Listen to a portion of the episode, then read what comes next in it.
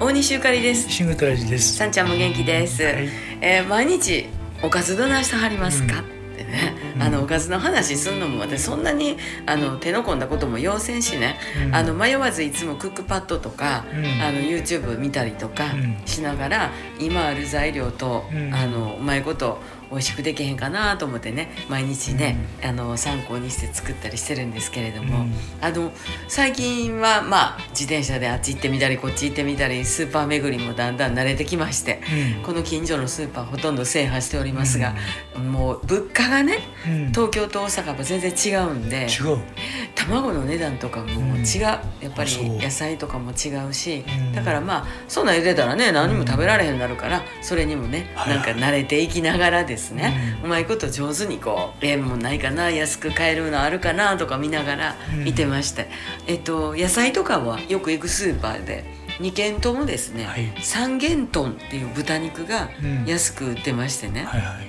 えそもそも三元豚って何やったっけと思っていろいろ調べてましたら、3種類の掛け合わせなんですよね。うんだから3種類の元になってる豚肉ですよっていうことなんだけど、うん。あの豚の種類によってはえ病気がちやったりとか、うん。すごいこうストレスのたまりそうな子がおったりとかいろんなあの種類があるので、うん。それのええとこを生かしてはい。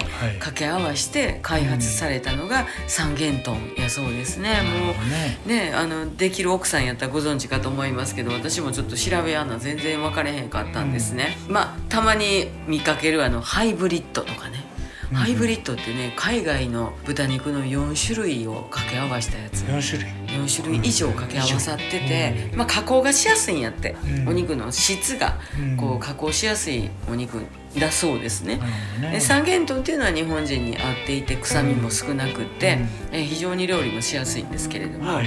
なのでこの間から豚肉の料理が続いておりまして、うん。飽きるかなと思ったらそんな飽きひんよね。まあ味変があるからね。味変しましたね、まず豚丼、ん。豚肉の丼、それから小松菜と豚肉を中華風に炒めたりとか、と大根と豚を炒めにしてみたりとか。ちょっと甘めのやつね。はい、うん。で今日はあのほうれん草と玉ねぎと一緒にうん。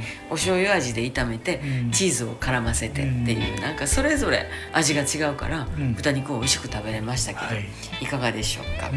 えーでもまあ結局はうん。料理は心やね。まあそうですね。ありがとうございます。ね。ね。美味しはいく食べてうん。元気よくって思ってます、えーちゃんと毎日食べれる喜びと感謝でございます、はい。さんちゃんはちょっと我慢してますけどね。そうですね。ダイエット中ですからね。はい。頑張っていきましょう、また明日、い。大西ゆかりと。さんちゃん